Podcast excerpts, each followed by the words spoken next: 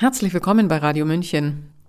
Die äquivalente Bezahlung von Frauen und Männern im selben Beruf ist immer noch nicht erreicht. Das ist empörend. Manche glauben, es läge auch an der männlich dominierten Sprache und versuchen sich in Sternchen und Glottisschlag. Im Feminismus der 1970er Jahre ging es noch darum, Frauen sichtbarer werden zu lassen – Unsere Autorin Anke Behrendt meint, dass sie in der heutigen genderneutralen Sprache gänzlich verschwinden würden. Hören Sie ihren Beitrag Die Regenbogenburka. Sprecher Ulrich Allroggen. Zum wiederholten Mal hat der Rat für deutsche Rechtschreibung die sogenannte Gendersprache, speziell die Verwendung von Sonderzeichen im Wort Innern, nicht als regulär in amtliche Regelwerke aufzunehmen empfohlen. Im Unterschied zu 2021 werden sie aber nun als Phänomen im Bereich Sonderzeichen beschrieben. Der Ursprung der vorgeblich geschlechtergerechten deutschen Sprache ist in den 1960er und 1970er Jahren im Westen Deutschlands zu verorten. Die damaligen feministischen Linguistinnen und Frauenrechtlerinnen hatten völlig korrekt festgestellt, dass im Deutschen maskuline grammatische Formen überwiegen und generisch verwendet werden. Alle Menschen, die singen, waren entweder von Beruf oder während des Singens Sänger, ungeachtet des Geschlechts, der Hautfarbe, der sexuellen Orientierung oder Religion.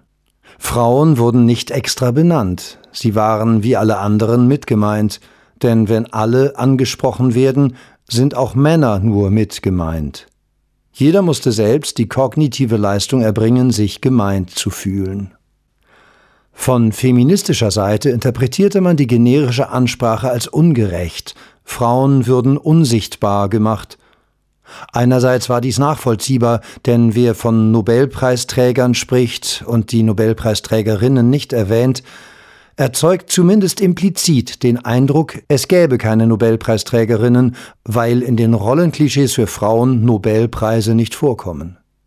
Wer allerdings zum Friseur geht, weiß genau, dass Friseure rollengemäß eher Frauen sind. Im Osten Deutschlands war die gesamte Problematik unbekannt. Frauen waren in nahezu allen Berufen tätig und sichtbar. Auf gesonderte Benennung legten sie ausdrücklich keinen Wert und wunderten sich über den Sprachfuror der westdeutschen Schwestern, die offenbar zu glauben schienen, dass ihre soziale Stellung im Wesentlichen der Sprache geschuldet sei. Die Westfrau, so die Erklärung, würde viele Berufe ohne explizite Nennung der weiblichen Endung gar nicht für sich in Betracht ziehen. Im Osten hingegen und auch im englischen Sprachraum war Frauen intuitiv klar, dass das Erzeugen einer sprachlichen Fremdgruppe oder Outgroup das sogenannte Othering oder Alterisierung, keineswegs der Weg in eine egalitärere und mithin gerechtere Gesellschaft ist, sondern das genaue Gegenteil. Ungeachtet jeder Wokeness wählen amerikanische Schauspielerinnen noch heute oft die Bezeichnung Actor statt Actress für sich. Frauen, die sprachlich anders behandelt werden wollen und auf Sonderbehandlung pochen, werden nicht in der sprachlichen Norm und Normalität ankommen, sondern immer die anderen bleiben, denen man sprachlich alle nachteiligen Konnotationen anheftet, die die Genderrolle Frau mit sich bringt. Eine Bundeskanzlerin kann sprachlich nie gleiche unter gleichen sein. Sie bleibt auf ihr Geschlecht reduziert, die Frau die Ausnahme, die historisch betrachtet von einer überlegenen Gruppe als andersartig klassifizierte. Philosophen, Ethnologen und Soziologen haben das Phänomen des Otherings immer wieder als Ausgangspunkt von Diskriminierung beschrieben. Bei der Konstruktion der Polarität Geimpfte versus Ungeimpfte konnte man unmittelbar beobachten, wie Machthaber die Ungeimpften zu Außenseitern erklärten. Sozial- und Sprachwissenschaftler der sprachkonstruktivistischen Schule behaupten, Worte hätten Priorität in der Reihenfolge von Sprache, Denken und Wirklichkeitsbild. Durch andere Worte würden sich folglich Genderrollen aufweichen lassen. Beweisbar ist das nicht. Es gibt sogar Hinweise auf eine gegenteilige Entwicklung. Getrieben von Medien, Social Media, Werbung und gruppendynamischen Effekten ist momentan ein Wiederaufleben von Geschlechtsstereotypen zu beobachten. Zwischen Sprachen ohne Genera wie Türkisch und Sprachen, die bis zum Nachnamen gegendert sind wie Russisch, scheinen keine Unterschiede bezüglich der Geschlechtsrollen zu bestehen. Vertreter der kognitiven Linguistik haben mit allerlei Experimenten dennoch zu beweisen versucht, dass man beim generischen Maskulinum zuerst an Männer denkt. Doch so simpel ist die deutsche Sprache nicht. Die Frage nach einer bestimmten Person konnte auch im Osten ohne Gendersprache geschlechtsspezifisch gestellt werden. Wer ist dein Lieblingsschriftsteller? lautet eine beliebte Frage, mit der bewiesen werden soll, dass das Maskulinum nicht generisch ist. Tatsächlich ist es in dieser Frage nach einer konkreten Person mit einem konkreten Geschlecht nicht generisch, sondern spezifisch. Allerdings hätte sich im Osten niemand gewundert, wenn als Antwort eine Frau genannt worden wäre. Denn wenn das Maskulinum generisch verwendet wird, kann es auch in einer spezifischen Fragestellung generisch verstanden werden. Die Schriftstellerin kann Teil der Gruppe der Schriftsteller sein. In einer gegenderten Sprechweise ist das nicht möglich. Je stärker die Sprache gegendert wird, umso schwächer wird der generische Charakter des Maskulinums. Ein anderes, immer wieder als Beweis angeführtes Experiment fragte die Probanden, ob zwei Sätze sinnvoll zusammengehören. Die Sozialarbeiter kamen aus dem Bahnhof. Wegen des warmen Wetters trugen einige Frauen keinen Mantel. Hier erschließt sich der Zusammenhang zwischen Frauen und Mänteln nicht – Somit erkennen die Probanden völlig zu Recht die Kombination der Sätze als nicht sinnvoll. Studien dieser Art weisen problematische Studiendesigns auf. Nicht selten rekrutieren sich die Probanden aus einem akademischen Milieu und sind politisch voreingenommen. Die gemessenen Effekte sind im Alltag irrelevant. Mit dem Sieg der Postmoderne über die Biologie und der Entdeckung immer neuer Geschlechter wurde die feministische Linguistik, die Frauen sichtbar machen wollte, und mit ihr sämtliche Argumente, Studien und Rechtfertigungen hinfällig. Denn alle Formen, die nur Frauen und Männer nennen, machen nun alle anderen nicht biologischen Geschlechter unsichtbar. Neutrale generische Formen und Formulierungen sind der neueste Trend.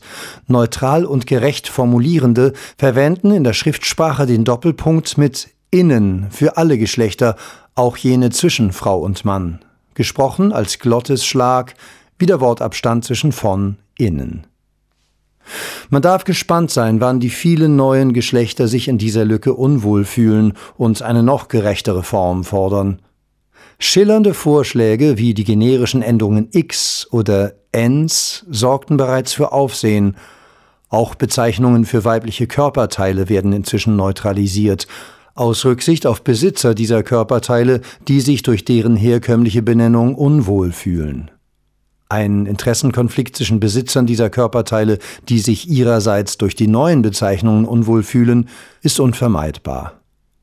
Von einer nachvollziehbaren Forderung nach der Nennung von Frauen hat sich die Gendersprache zu einem elitären, exkludierenden sozialen Marker entwickelt, mit hohem Empörungspotenzial und nicht enden wollenden Ansprüchen.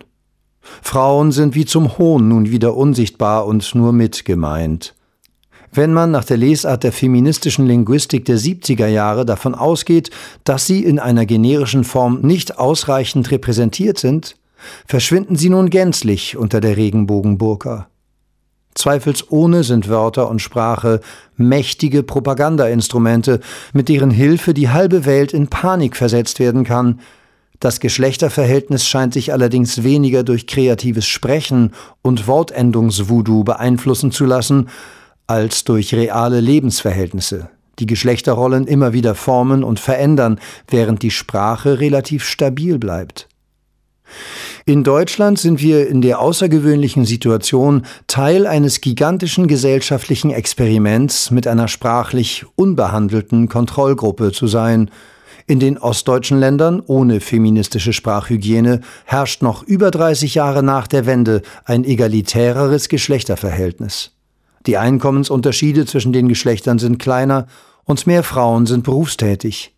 Während im Westen nach Jahrzehnten feministischen Spracheifers viele Frauenthemen ungelöst und Genderrollen nach einer relativ liberalen Phase in den 80ern fröhliche Urständ feiern. Es wird Zeit, dass wir uns von der sinnfreien Beschäftigung mit Symbolpolitik verabschieden, die wirklichen Ungerechtigkeiten erkennen, sie benennen und ihnen entgegentreten. Sie hörten die Regenbogenburka unserer Autorin Anke Behrendt. Der Text war zunächst bei Manova erschienen. Sprecher Ulrich Alroggen. Mein Name ist Eva Schmidt und ich habe mir vorgenommen, in die Gendersprache einzusteigen, wenn zum ersten Mal ein Geiseler in der Presse auftaucht. Schönen Tag. Ciao. Servus.